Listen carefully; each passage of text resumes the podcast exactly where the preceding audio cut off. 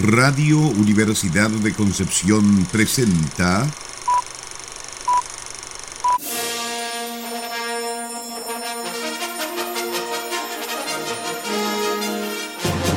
De película.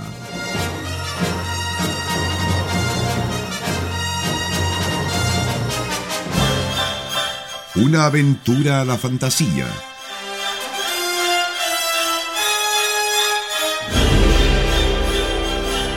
un paseo por las imágenes que guardan tu memoria.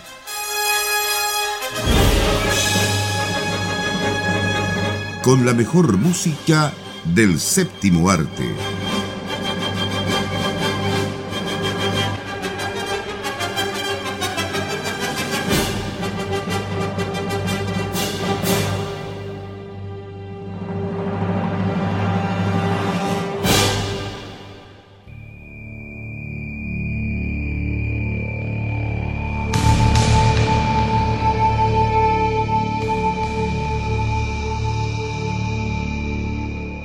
Bienvenidas y bienvenidos a otro capítulo de película acá en Radio Universidad de Concepción.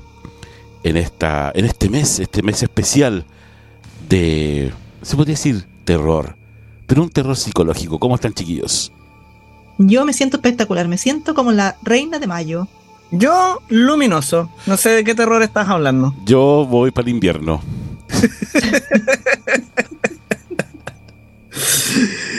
Así, como va la salud. Así como va la salud, justamente. No hablemos de eso, por favor.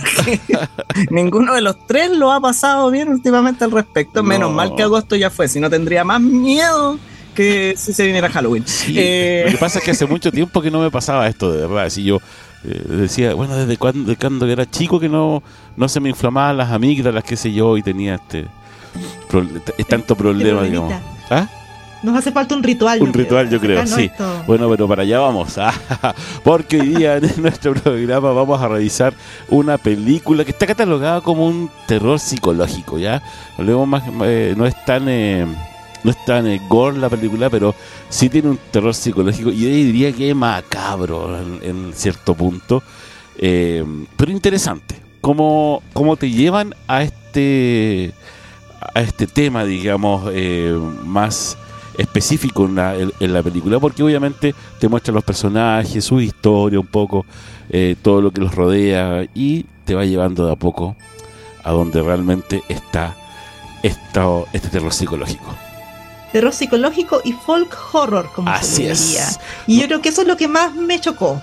¿Así? ¿Ah, porque esa idea de que se estén practicando, digamos, en la ficción, que se estén practicando aún prácticas súper arcaicas, bajo nuestros estándares es lo que para un poco los pelos en esta clase de películas. Está súper bien logrado. Así es, no hemos dicho el nombre, se llama Midsommar. Midsommar. Midsommar, esta, esta película. de qué hablar. Sí. sí, el Festival del Verano, una cosa maravillosa, hermosa, llena de luz, llena de flores. Todo lo contrario a lo que uno esperaría de una película de terror. Y eso es una de las cosas que se le ha elogiado porque, digámoslo, o sea, es una película que divide bastante y hay quienes la encuentran una genialidad y otros que dicen que no va para ningún lado, que es lenta, que... Mm, bueno, yo creo que hay que... Te puede gustar o no gustar, pero al menos esperaría de los comentarios críticos, cosa que muchas veces no ocurre, eh, que fueran fundamentados en, en base a la propuesta de la película. Y en ese sentido, por ejemplo, una primera cosa que yo destacaría probablemente la primera vez que nos tocó ver una película de terror que haya dejado culturalmente una huella y que haya roto con los clichés respecto de las atmósferas características del terror fue El Resplandor, ¿no? Porque El Resplandor no era una película oscura, sino que todo lo contrario. El, Overlook era un hotel colorinche con mucha fosforescencia, qué sé yo. E igual conseguía darte miedo, y eso era todo un logro, digamos, por parte de Stanley Kubrick. Y acá pasa algo muy similar porque no es una atmósfera claustrofóbica, oscura, mm, eh, qué sé yo, brumosa, todo lo contrario, puro pastito, puras flores, espacios abiertos, cielo azul, y uno ahí. con uno en la, eh, en la, la tensión ahí. La lo, tensión lo que pasa es que el director, Eddie H. Aster, él es el que está detrás, digamos, de esta película, quiso mostrar esta, este, este terror psicológico a plena luz del día. Tal cual a plena luz del día. Aquí no hay oscuridad y no hay cosas en la no. Bueno, sí hay un par de cosas así, pero casi la mayoría de, las actividades, cierto, de esta película y como dice Nicolás, es a plena luz del día. Entonces uno diría, pero este tema. claro, pero ¿cómo puedes llegar a eso? Uf. Quiero plantear el tema de, la, de, de, las sectas, porque esto no es spoiler, porque de eso se trata la película, que un grupo de muchachos llega a una comunidad y resulta que esta comunidad que se ve tan paz y amor, tan bonita, tan luminosa, en realidad es una secta que tiene unas costumbres bastante particulares, digámoslo así. Y eh, todos hemos escuchado historias en distintos países del mundo de esta clase de agrupaciones y de las prácticas que llevan a cabo eh, entonces es algo que se siente como muy cercano, aparte que es una película que ocurre como en el tiempo contemporáneo, digamos, o sea, está la, época moderna. Eh, entonces este choque entre tradiciones que pueden ser, no sé, de los vikingos o más atrás, porque este, están en, Suecia, en, esta comunidad, con otra clase de, digamos, de folclore. Eh, eso es lo que produce este quiebre, siento yo, porque es como, como esta comunidad ve estas prácticas de forma tan natural, tan parte de ellos, eh, están en armonía con estas prácticas, y el choque con la gente que viene de afuera y que son víctimas en el fondo de, todo lo que está pasando. O sea, y uno como espectador también se ve expuesto a todas estas prácticas que, bueno, a mí no me gustan, ustedes saben, a mí no me gustan esas películas que son muy gráficas en la violencia y en realidad aquí hay como una o dos escenas que son como las más terribles, pero lo suficiente como para que uno se asuste al inicio y después de toda la película preocupado de que va a pasar algo horrible. Eso es lo maravilloso. es lo maravilloso. Después no, no alcanza ese nivel, digamos. Pero de todas maneras chocante, chocante cómo juegan con eso. Entonces, ese choque entre que es todo bonito, la naturaleza, eh, la gente que es súper amable y todo lo demás, y con las prácticas que llevan a cabo, yo creo que de ahí donde se produce ese terror, porque uno se siente como expuesto también. Yo creo que más de alguien tiene eh, algunos rituales familiares que de repente, de repente igual lo chocan por el cambio generacional simplemente. Sí, pero bueno. De hecho. Eh, como ponerle pasa a la empanada, por ejemplo. O sea, es terrible. Oh. ponerle pasa al pan de pan. También, también. Pero, la fruta confitada, terrible. conversando fuera de, de micrófono, eh, decíamos que, bueno, por lo menos a mí me pareció de que estas prácticas macabras, ¿cierto? O extrañas, como, como tú quieras decirle, en realidad no, creo que no, no son fantásticas. ¿eh? Yo creo que mm, la realidad ahí está más, está más cerca de lo que uno cree. Y es cosa bueno de, de digamos, de ver la historia nomás de nuestro país. Por ahí también tenemos, y cerquita aquí. Di la verdad, Felipe, tú igual estabas de acuerdo con alguna de estas prácticas. sí, es verdad, de verdad. Di la verdad, Rosa. Sí, sobre todo está cuando uno llega a una cierta edad, porque es verdad, si aquí en Chile lamentablemente uno llegara a, a, la tercera edad, si no tienes un buen pasar, una cosa, al final, eh, ¿qué? Mejor, de alguna forma, tirarte por un riesgo, no sé. fíjate que ahí es donde está una de las gracias, porque, a ver, creo que lo primero que choca es que estás eh, confrontando a estos chicos que son eh, anglosajones, digamos, estadounidenses, que van a Suecia porque uno del grupo es de allá y se encuentran con todas estas prácticas que son absolutamente rupturistas respecto de las convenciones culturales que ellos manejan, que están tan naturalizadas, como decía Sara hace un momento. Eh, pero, pero que están realizadas por personas que ellos no ven como bárbaros, ven como iguales. Y ese es el tema, porque uno de pronto dice, ah, ya, pero si la tribu que está perdida ya en la selva de no sé dónde hace este tipo de cosas, uy, lo justifica. Pero resulta que te la están mostrando con gente que son tus pares. Y entonces de pronto te plantean esta situación quiero decir, lo sientes como tus pares en términos culturales, pero te ponen en estas situaciones donde uno dice, pucha, sí, es crudo, pero tal vez esto tiene algo de sentido dentro de la lógica de lo que ellos plantean, o en realidad no dista mucho de cosas que vemos en nuestra propia realidad, quizás con otro código, pero donde uno fácilmente podría establecer ciertos paralelismos. O sea, en este caso, por ejemplo, donde una de las escenas duras es un, no sé cómo llamarlo, porque es un suicidio, ¿cierto? Eh, de, gente adulta que ya llegó, digamos, a un punto donde se podría convertir en un lastre para su, su tribu, por así decirlo, cosa que los esquimales, por ejemplo, también practicaban, ¿no? Eh, y uno dice, pucha, con todas las quejas que hay actualmente sobre lo poco digna que es la vejez actualmente en nuestro país y en varios otros países, es tan descabellado cuando los países más desarrollados ya están por autorizar las cámaras de suicidio. Incluso, perdonen lo duro que estoy diciendo, pero bueno, el mes de Halloween. bueno, de hecho hubo un académico japonés que después de ver la película estuvo un poco predicando que la solución al problema del envejecimiento de la población en Japón era precisamente que se empezara a practicar esta clase de rituales de suicidio de la tercera edad, que a uno le puede parecer terrible. Y siento yo que esta película pone al espectador en una situación incómoda, porque, tal como decías tú, Nicolás, cuesta de repente juzgar las prácticas que uno ve en la pantalla porque vienen de una lógica que funciona en el contexto. Como dices tú, o sea, a ellos les funciona súper bien el tema de que llegado a cierta edad, como que, entre comillas, ya no hacen más aporte a tu comunidad, entonces tú como que vuelves a la tierra y hablaban como casi como un tema de reencarnación, o el tema como de las ofrendas a la tierra para que tengas una buena cosecha, ofrendas humanas, pero bueno, eso es un detalle, porque es una cosa que cada 90 años se hace, entonces te ponen en esa situación como dices tú, o sea, si fuera la tribu de no sé dónde, uno diría, uy, chuta, sí, son bárbaros, eh, no ha llegado a la civilización pero como están con gente que se supone que es civilizada, ahí es donde se, muestra civilizada. Felipe quedó impactado. Felipe quedó absolutamente anonadado con esta película, si, si lo dijo, así como terrible. Y eso que no sabe lo que se le viene, ¿eh? Así que yo creo que... yo creo que... por esta película. Porque ya lo superó.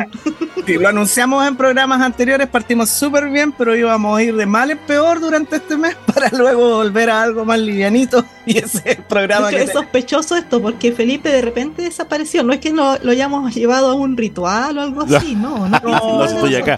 No, sí, Fue por su propia voluntad. Ustedes tienen toda la razón. No, sí, de hecho, de verdad, yo, yo había pensado eso y, y, y no una cuestión tan, tan descabellada como, como, como a lo mejor podríamos pensar porque como digo, la sociedad en estos momentos, y sobre todo la chilena, eh, lo que es la llegada a la tercera edad igual es terrible. Entonces, que estas sociedades tengan eh, este tipo, digamos, de rituales y que de alguna forma son civilizados, entre comillas, que como no es, no es algo tan, tan terrible porque hay todo un, ritual de por medio que al final tú dices, bueno, sí, en realidad ellos cumplieron un, un objetivo, una meta y ahora van hacia otra a otra dimensión o a otra cosa. Bueno, ahí ellos verán. O sea, igual es horrendo. Es horrendo, sí, no, si no, digo lo contrario. digo lo contrario. Pero como dice Nicolás, eh, los esquimales igual lo hacían. Oye, hasta los animales lo hacen. Cuando van a morir. Oye, y si tus amigos se tiran de un precipicio, tú también te vas a tirar. Depende si me gusta el precipicio. Es una de esas, claro. Depende si abajo hay un colchón. Pero acuérdense que los, elefantitos también lo hacen cuando llegan a una edad, se van a morir, y cierto. Es porque es parte de. Si ya Las ballenas hacen lo mismo. Los, los, los lemmings se, se suicidan en masa. Claro. Bueno, somos de las especies en este planeta que tratamos como de, de hecho somos, de los que tratamos como de extender nuestro periodo de vida y, no aceptar ese, esa, ah, pero es que esa es otra cosa. A la muerte en forma sí, natural. ya, pero es que esa es otra cosa, ya cuando tú no aceptas, digamos, sí, claro, cuando tú ya no, tú no aceptas, digamos, hasta qué, qué, qué etapa de la vida estás viviendo. Ya esa es otra cosa, ya pero ahora entraríamos a otro tema que yo creo que vamos a la música mejor. Y justamente por eso es bueno ver esta película, por terrible que parezca. Ya ve dónde nos tienen y eso que agarramos solamente uno de los hilos de lo que se, de lo que se más.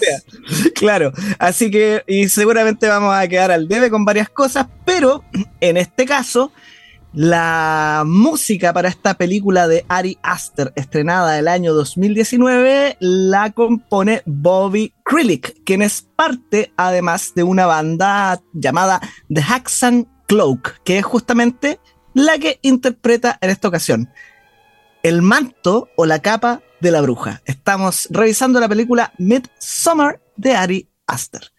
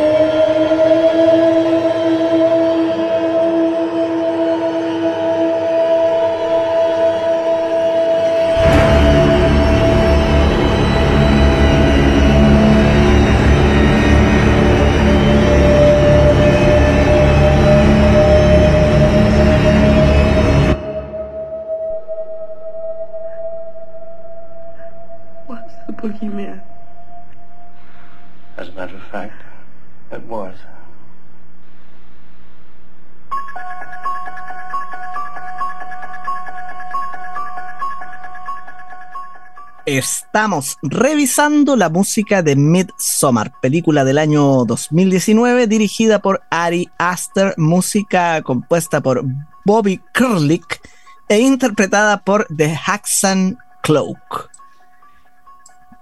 Bueno, no sé cómo ah. pronunciar ese apellido sin hacerme una cirugía maxilofacial, la verdad. Bobby Krillin.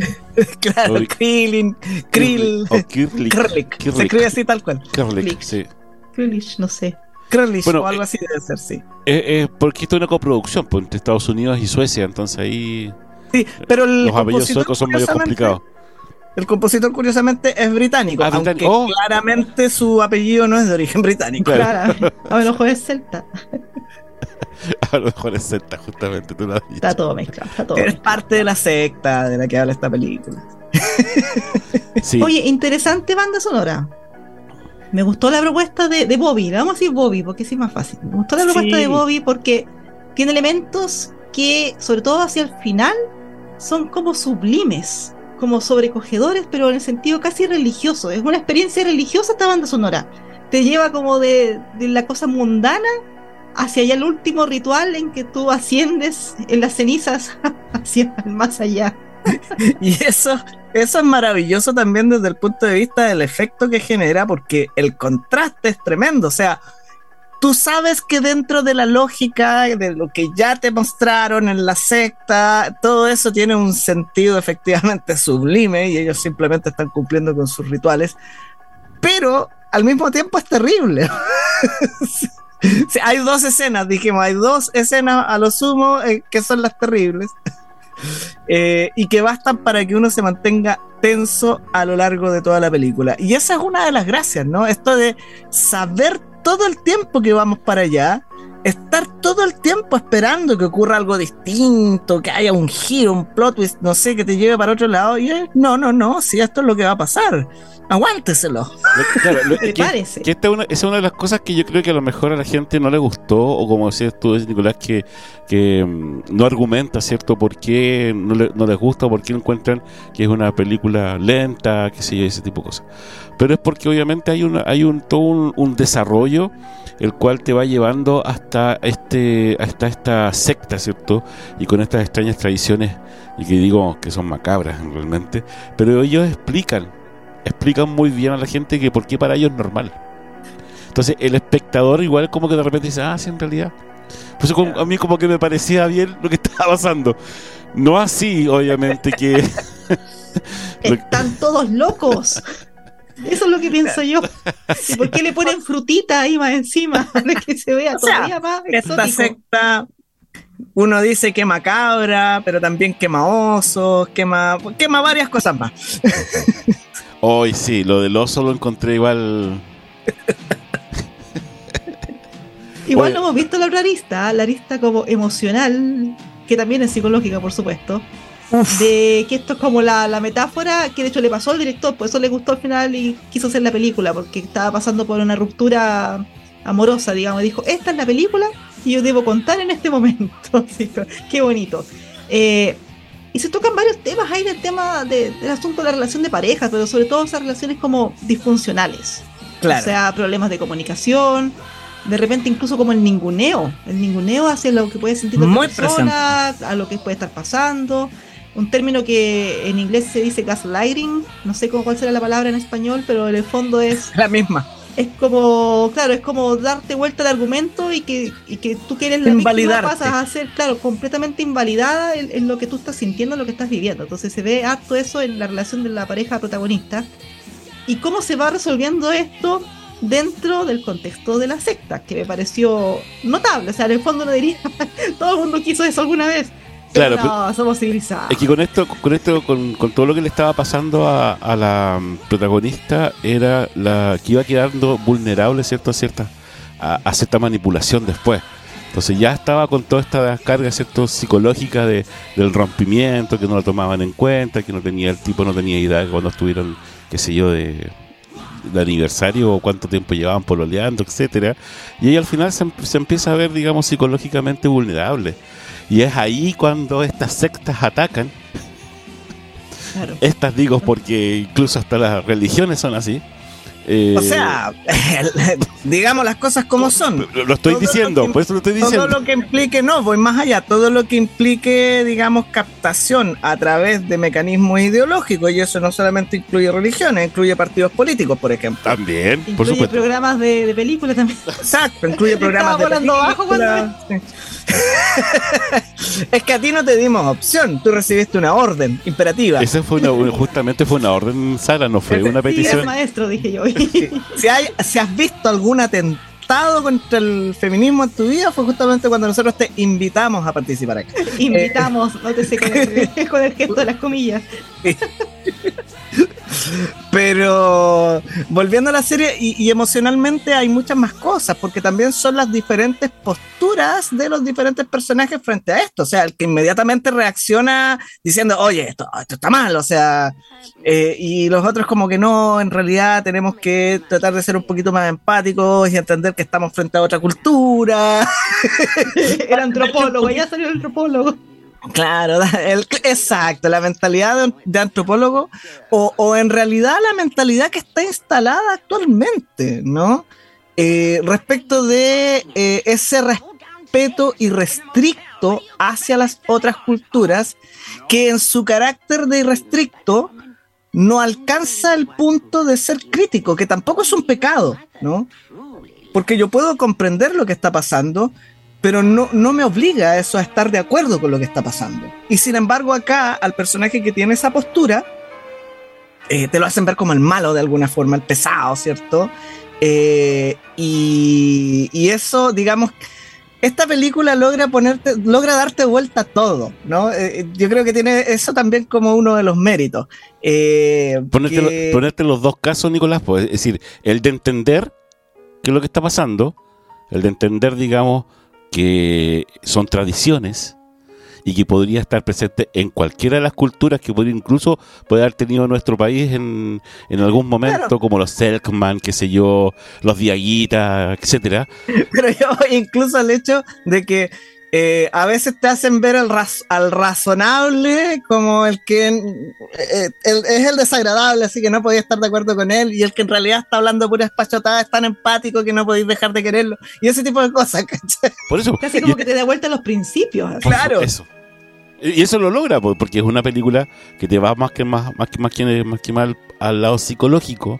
exacto, y lo maneja muy y lo maneja muy bien, justamente hay otro tema que es muy interesante y es como Ari Aster pone elementos que son absolutamente invisibles en una primera pasada. Es, es decir, los fondos, por ejemplo, y esto uno lo puede buscar en la internet, ¿no? En diferentes momentos de la película, en los fondos están tratados a través de computadora para que se vea una forma que se asemeja a un rostro. Y hay varias, hay más de 20 a lo largo de la película. Entonces, ¿qué es lo que pasa? Un poco el efecto que ocurría con el exorcista, ¿no? Que de repente entre las sombras te aparecía Pasuso, te aparecía este rostro y a ti te generaba algo de miedo, o en un solo fotograma, y tú no sabías qué es lo que estaba pasando contigo porque conscientemente ahí no había nada, pero después en un segundo visionabas como, mmm, me estuvieron calando toda esta imagen y yo no me di cuenta. El trabajo subliminal, incluso el que no es subliminal, si uno después, después de ver la película, revisas los murales que aparecen, unos cuadros también de la película, y está ahí la historia está ahí todo lo que va a pasar con, esto, con estos personajes. Pero en ese momento uno, por supuesto, no lo, no lo alcanza a ver y quizá el tiempo en pantalla no es tan grande, no es tan, tan extenso, digamos. Pero está todo ahí desde que llegan, desde que los contactan, llegan, lo que pasa, los distintos rituales, eh, el oso, vamos a decir que el oso también está muy presente. Entonces, estaba toda la información ahí, pero uno llegó a ciegas a, a este lugar, igual que los protagonistas, y, y es bueno irlo descubriendo en el momento, pues, o sea, es cuando es tan como obvio lo que va a pasar, a pesar de que uno dice que uno ve venir hacia dónde va. Yo tampoco podría decir que pude adivinar exactamente en qué consistía la escena final, por ejemplo. O sea, igual eso para mí fue una sorpresa.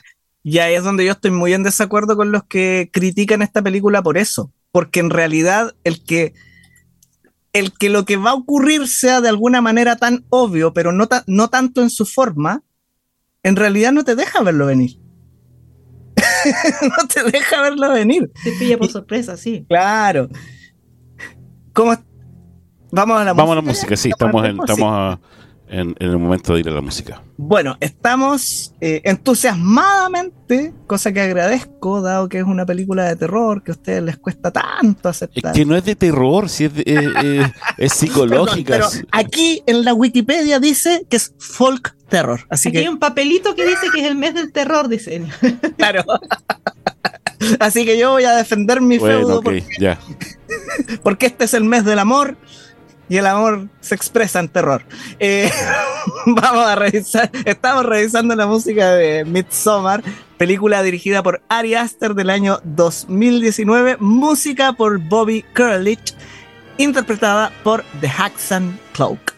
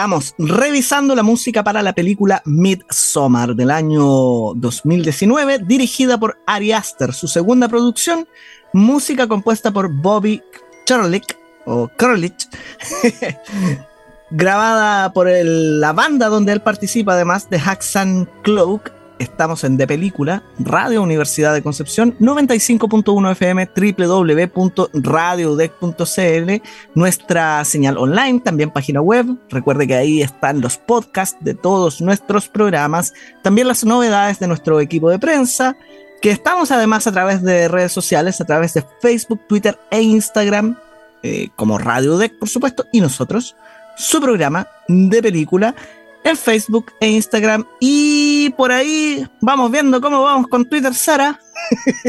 ¿De qué me habla usted? ya, dejémoslo ahí entonces. Es un experimento. Dos cositas sobre la película. Em, primero, productora A24. No lo habíamos dicho, pero a estas alturas A24 está en la gloria. no, no, voy a ir más allá respecto de eso. Segundo, hemos dado muchas vueltas respecto de solo dos aspectos de esta película.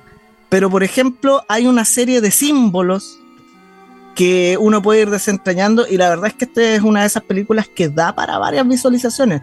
Por ejemplo, la representación de los cuatro elementos, en las cuatro muertes que uno puede observar en la película o ese tipo de cosas. Hay un tema simbólico que hace que uno consciente o inconscientemente se conecte con este escenario sectario, mira, me salió verso, con este escenario sectario al que estás asistiendo al ver esta película.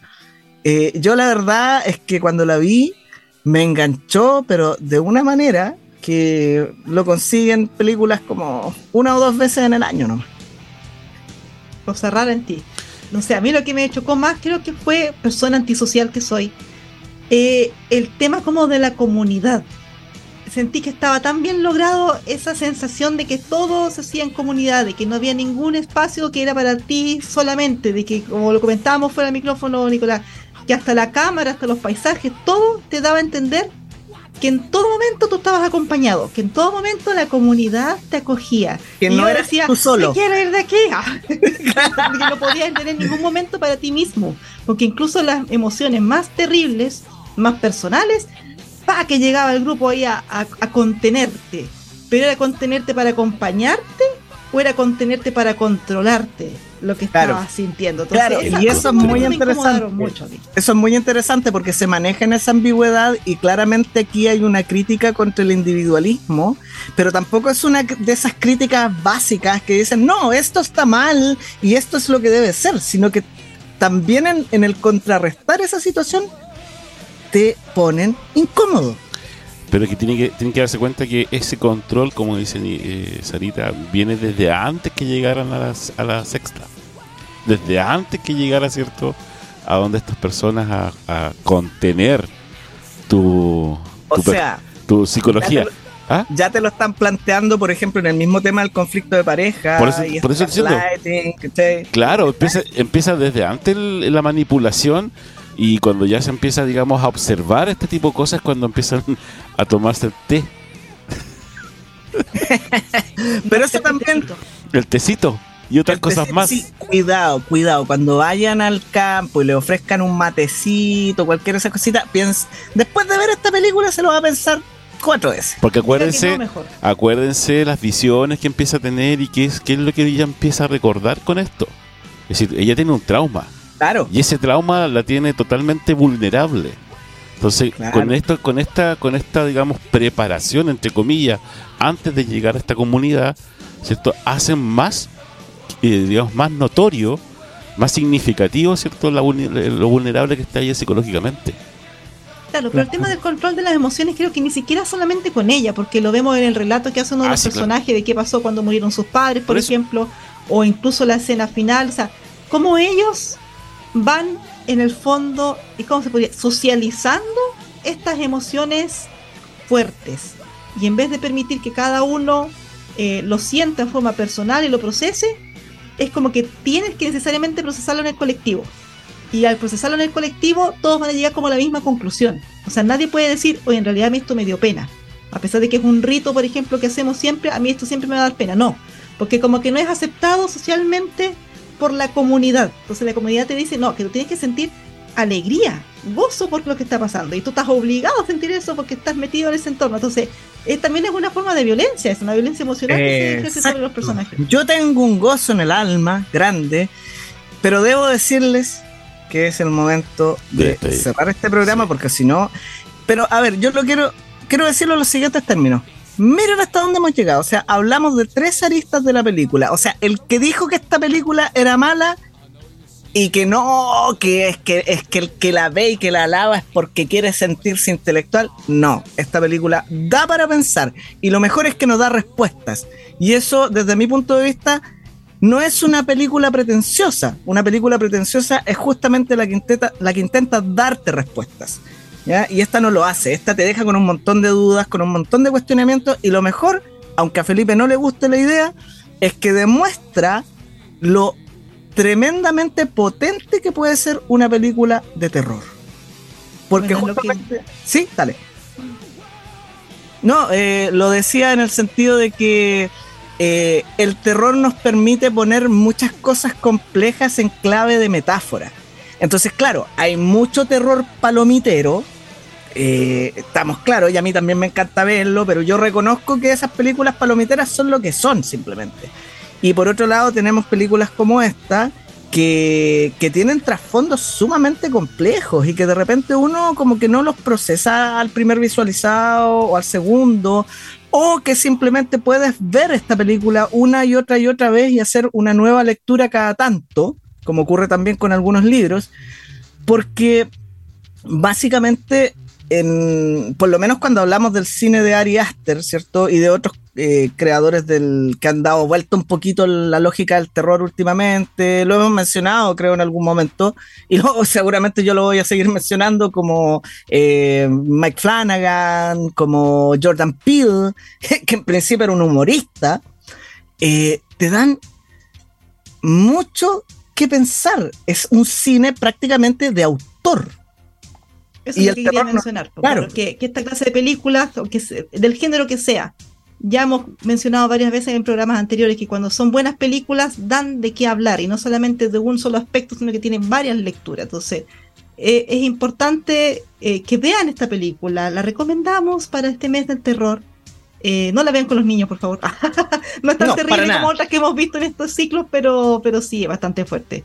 Y ojalá que puedan sacar también en eh, sus propias lecturas.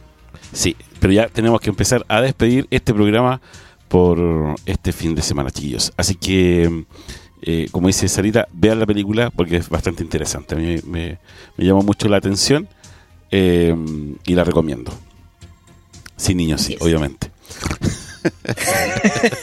¿qué, eh, sigue, Sarita? Más programación de Radio Universidad de Concepción. Entonces nos estaremos encontrando la próxima semana en otro programa más de película acá en Radio Universidad. Que estén muy bien, chiquillos. Chau, chau. Adiós. Radio Universidad de Concepción presentó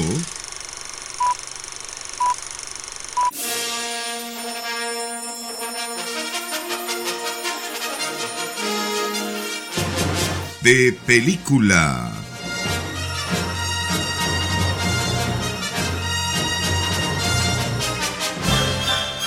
Una aventura a la fantasía.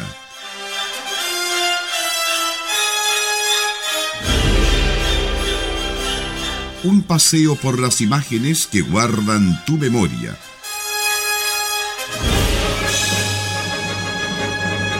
Con la mejor música del séptimo arte.